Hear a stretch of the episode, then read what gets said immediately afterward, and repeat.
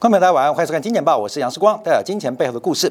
好，我们要分成几个结构做观察啊。第一个，稍后在金钱金铁杆部分呢、我们针对拆解美国第二季的 GDP 的数据来判断五大周期的变化跟发展，包括了商业周期，包括了信贷周期，包括了政府的赤字周期，包括了。债务周期，还有包括了全球化周期。那我们今天要关注的啊、呃跟大家分享的是，在过去这半个月当中，我们看到日本央行在九月三号公开宣布它干预的汇市。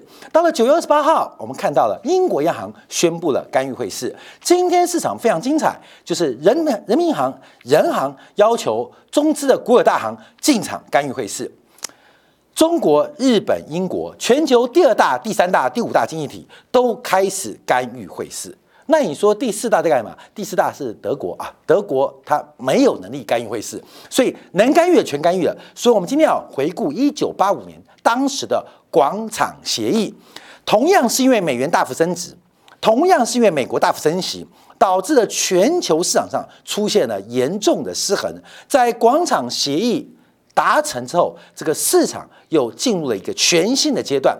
一九八五年之后，一九八五年之后，美国的单边的美元贬值，日本升值，直接让日本去工业化，直接让日本去工业化，而让欧洲去苏联化。没有苏联了嘛，整个东欧就瓦解了嘛，呃，这柏林围就垮了嘛。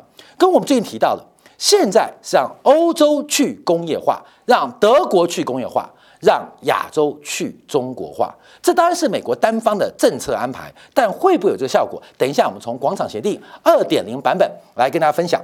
好，今天是九月份的最后一天，也收月线，也收季线。当然啊，这个市场上跌得非常惨啊。这个整个九月份台北股市的指数又跌掉了十一 percent。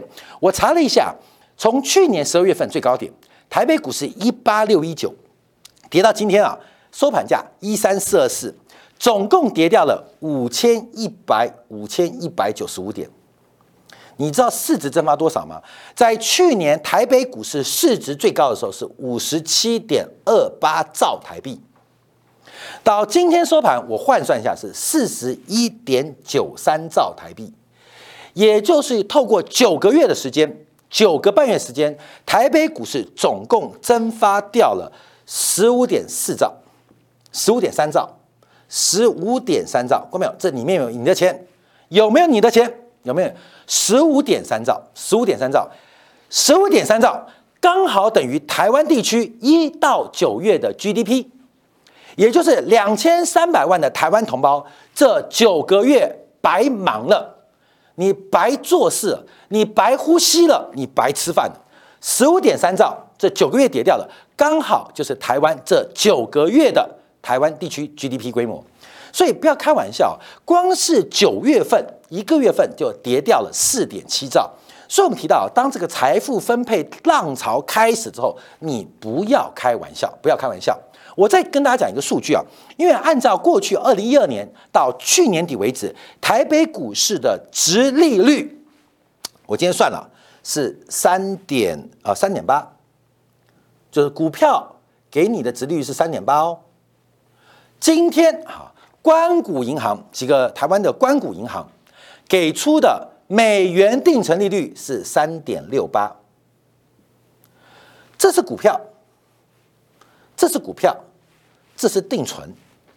你作为理性、情绪还是欲望的人，按照柏拉图的分析啊，人就三种嘛：理性、情绪、欲望。我们到底是理性控制我们，还是欲望驱动我们，都无所谓。我们就讲最肤浅的，用欲望驱动，我想赚钱的欲望。请问你是投资三点八会大幅波动的股票，还是去存定存？好，这个欲望啊，情绪啊，情绪都不要讲嘛，因为赚这三点八，股票赔三十八啊，赚三点八 percent 的利息，赔三十八 percent 的本金，这是情绪，还是去存三点六八的利息，而它还给你涨了十 percent 的美元，还是理性？那你欲望、情绪都出来了，理性一看就知道嘛。一个是高风险的，一个是低风险的，不是没风险哦。所以我们说啊，这一次市场的波动来得非常非常大，很多人对于低点的探索有非常渴望跟期待之心。没有低点，只会有越来越低，只会越来越低。因为从台北股市目前呢四十一兆的四十一兆的市值做观察，按照长期跟 GDP 的关系，台北股市大概还有将近十兆要消失。也就是目前的空头虽然跌掉了五千一百点，跌多少？跌了五千一百多点啊，就跌。我刚刚算，呃，跌跌五千一百点，哎，我嗯，跌跌了五千一百多点，跌了五千一百点。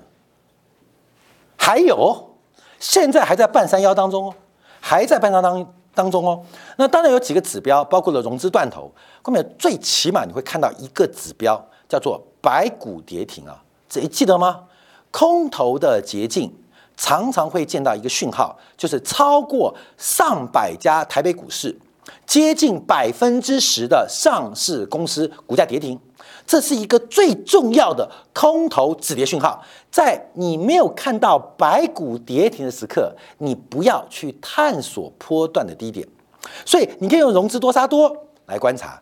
你也可以用其他指标观察，我们比较暴力一点，比较粗暴一点。按照过去的经验，台北股市等你见到超过百家上市公司跌停，百股跌停，就是十分之一的上市公司收盘都是以跌停板做收。哦，这是一个空头力竭的现象，空头嚣张过头的现象。那时候止跌嘛，所以你没有见到白股跌停。代表市场不够恐慌，你没有见到白股跌停，没有见到流动性的风险，没有恐慌，没有流动性风险，基本上它就不会是个低点。所以要特别跟大家做分享跟观察啊。那当然很可悲的，是因为融资啊，在昨天为止啊是来到一千七百九十亿，一千七百九十亿。今天的收盘呢是一三四二四啊，这是融资嘛，是散户的融资嘛？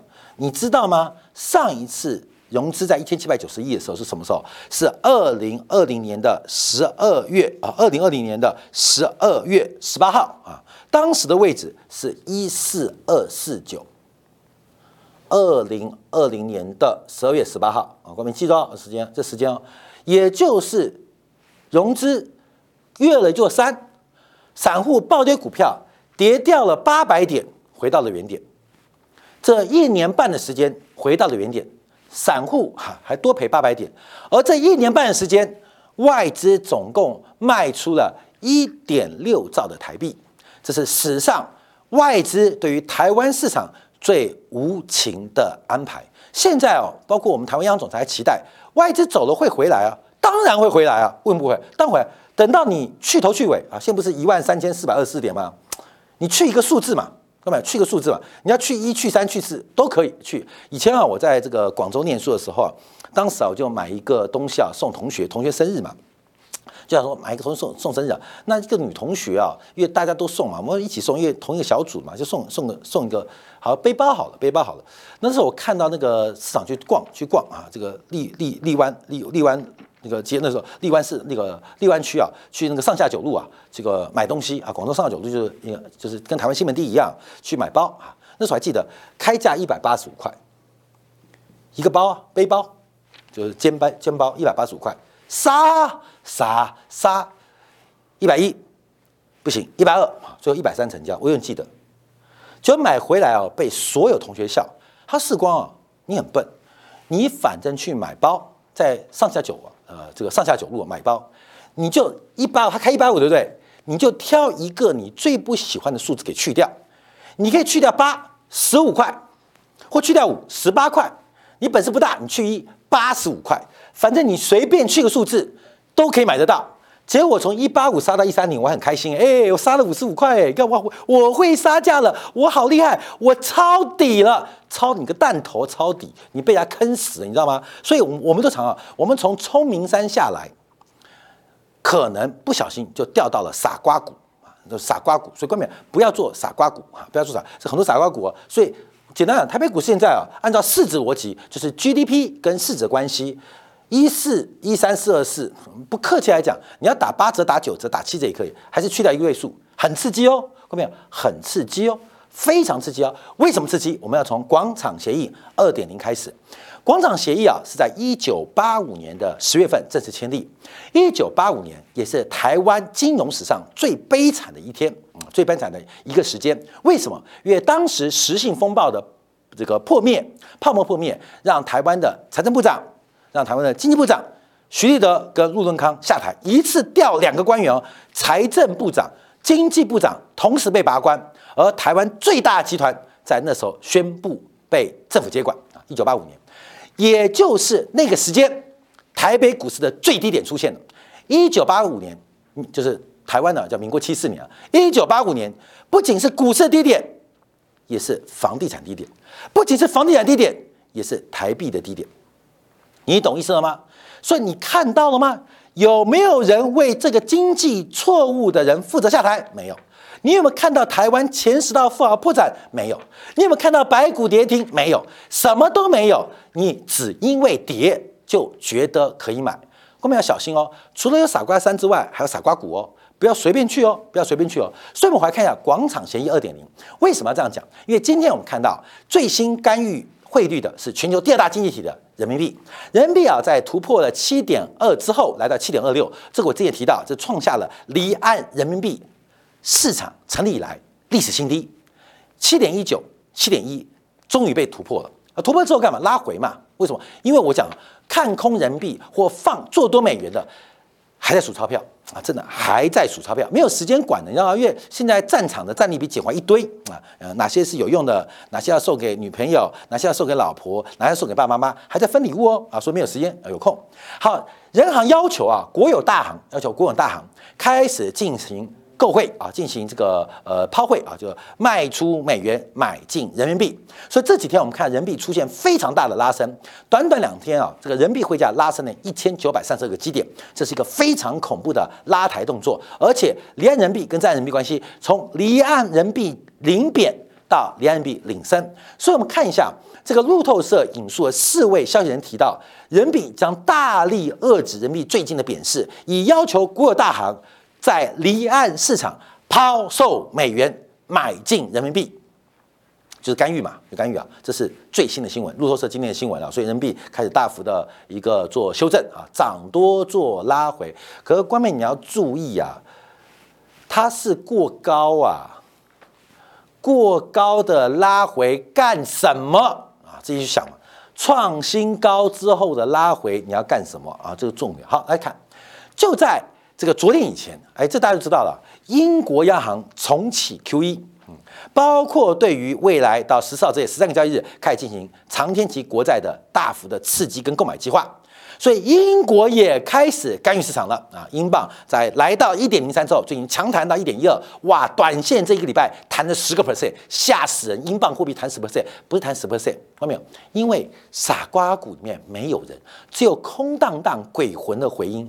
当年看好英镑的回音，留学英国人的回音，你知道英国学历的贬值速度是非常恐怖的。英镑的贬值，英国人的所得跟收入，其实啊，这次的贬值。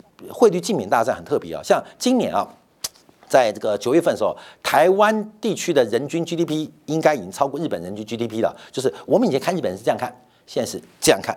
以前我们看英国人是这样看啊，现在英国人是这样看啊。这个汇率贬值的关系，好，英国也开始救市了。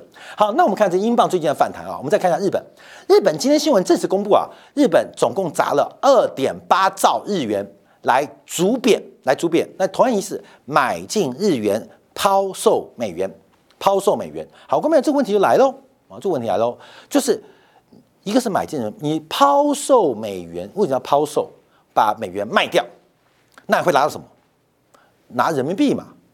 日本央行抛售日元，那会抛售美元，抛售美元，因为日日元要贬值嘛，没有人买嘛，我买好不好？我买，我做央行，我买好不好？央行不买，国有大行买好不好？我买好不好？关没有？什么叫买？从市场抽走。就是从市场抽走，所以市场一抽走之后，这种日本或大陆的干预会使得国内的人民币或是离岸市场人民币变少。什么叫变少？这就是变相的 QT。我们回顾一九九七年索罗斯聚集香港，以为是空港币，其实是空港股。为什么？因为他算准了空港币的过程当中，金管局不是升息。垫高放空港币的成本，不然就是把港币给买走。不管你升息垫高我的成本，还是把港币给买光，都会使得香港以房地产高杠杆的行业面临资金枯竭跟财务成本堪忧的局面。导致什么港股暴跌。所以啊，这个声东击西，这个索罗斯在狙击香港三轮大众啊，这个最好带走上百亿美金啊，跑不掉。像台湾的，据了解，日月光家族啊，在那个狙击港币当中都赚到了数亿美元以上的财富啊。就是其实你有看我要攻击你汇率没有啊？我不是要攻击你汇率，我是要攻你的资本市场。所以汇率的保卫战，光明你就等看好戏，因为任何的砸，它不是砸哦，它是把买进来。那么，把美金、美元卖出去，把日元收回来，提供提高市场日元或人民币的需求嘛？那这个钱到哪边？会到人行的口袋，会到日本央行的口袋，会到中国国有大行的口袋？什么意思？市场的人民币跟日元会变少，这不就是量化紧缩吗？能不做吗？不能不做。那能做吗？也不能做。各位，这就形成了一个非常恶性的循环，而这才刚开始。哎，你相信日本砸第一次就能够止住日本的贬势吗？你觉得有可能吗？过去的这种汇率大战都是一轮、两轮、三轮、四轮、五轮结束啊，这种抗贬抗升大战都是一轮、两轮、三轮结束，现在才第一轮呢。看到没有？现在才第一轮呢。日本将可能砸三十兆日元来护住日本，那英国可能用更霹雳方法来止住英镑，这些种种的变化都是用国际的改变正在成型。所以，我们看到从世界第二大国、世界第三大国啊，中国跟日本啊，以 GDP 来讲，世界第五大国英镑啊，英国啊，二三五。都开始干预汇市，哎，这很像什么？就像一九八五年当时的广场协定，这个广场协定啊，当时一样，也是把全球第二、第三、第四、第五抓过来啊，一起开会啊，包括日本、英国、法国、德国，来来来来来来来来来来来来来来来来开会开会开会干嘛？当时也是为了汇率主贬，可当时更重要的是要主升美元，要主升美元，而在广场协定召开之后，美元当天重贬。而其他的货币大幅度的走升，特别是以日元为代表的汇率大幅度的走高，大幅走高。那当时为什么？因为美国的贸易赤字实在太严重了，美国的消费赤字、美国的财政赤字都太严重。为什么严重？因为美元太值钱了，美国人。东买西买，随便买，因为美元太高了嘛，美元太值钱了，不买对不起自己，不买对不起自己的良心，因为反正天上掉下来给我的货币，叫呃 God in trust 嘛，对吧？上帝的保证，不买白不买，所以美国内外赤都暴增，所以美国说不行，我美元太强了，所以那时候克莱斯勒不是出了一个反败为胜吗，那时候还拜读啊，管理学大大师啊，呃，这个艾科卡反败为胜。屁！我跟你讲，所有观察说全部都走运啊，都走运。其实我们来做个专题啊，今天后来没做，我们就本来帮英国的查尔斯王子算命啊，本来要做这个专题，后来觉得太搞笑了，算了，太搞笑，算了，就算了。好，我们回来看一下这个东西啊。好，我们看一下当时的时空背景是什么？其实并不是美元太强哦。我们看红色是美元指数，蓝色是 FIFA rate。联邦基金利率，我们注意到，在一九七九年到一九八零年、八一年的时候，因为美国的消费者物价指数冲到两位数字，所以 Volcker 实施了一个紧缩进化，把美国联邦基金利率从百分之十一点六一口气拉到了将近百分之二十，就百分之九点一。在这过程，美元就持续的走升哦。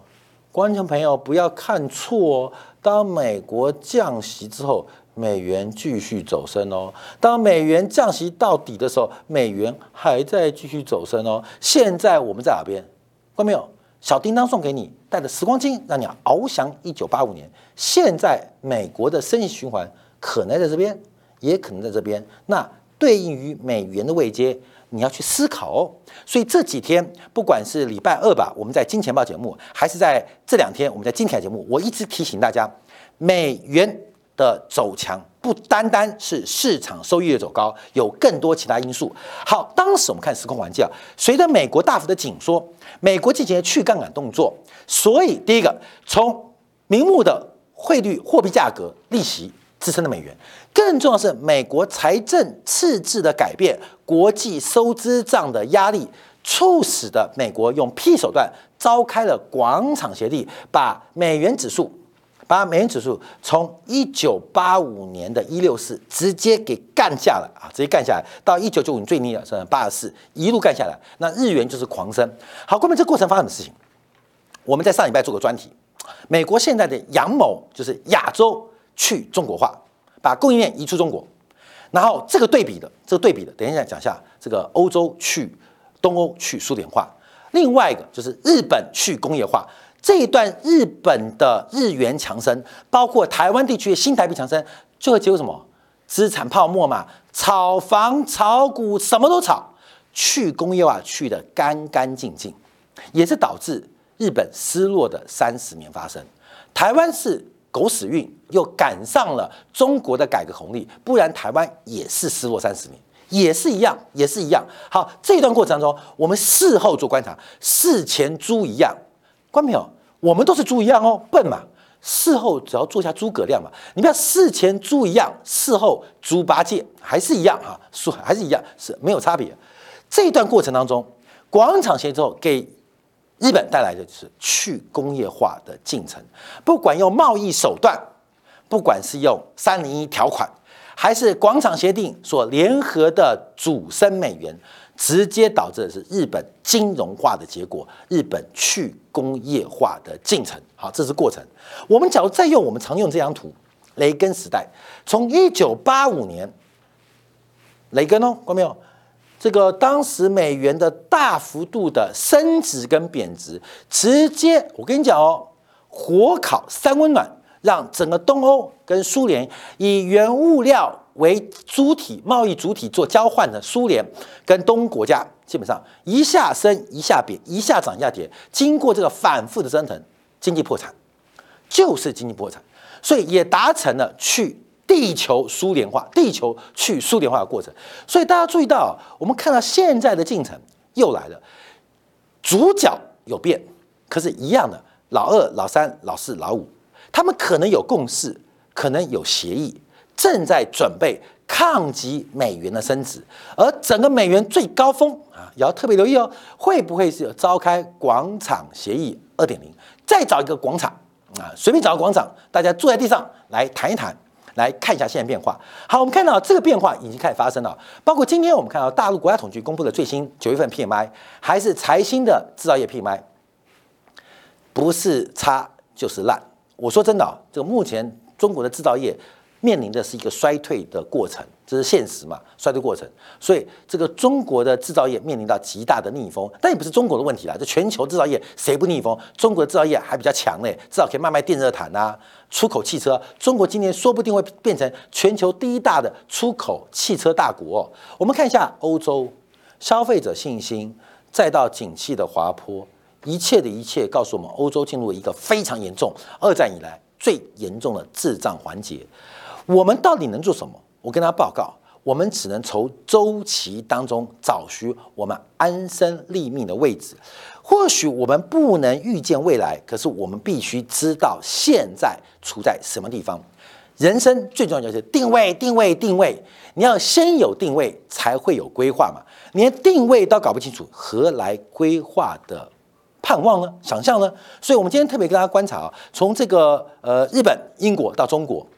全球第二大、第三大、第五大经济体开始干预汇市，这场好戏是四十年来、五十年来罕见的世界的大变局啊！要特别观察跟掌握。好，等一下，今天的部分我们有周期论来观察，因为这七三年来第十一次衰退，那第十次、第九次、第八次、第七次又发生什么事情呢？人生有几次七十三年？我们稍后在精简部分为大家做进一步的解读跟服务。感谢大家收看，下周一同一时间晚上八点，杨世光在金钱报与各位再会。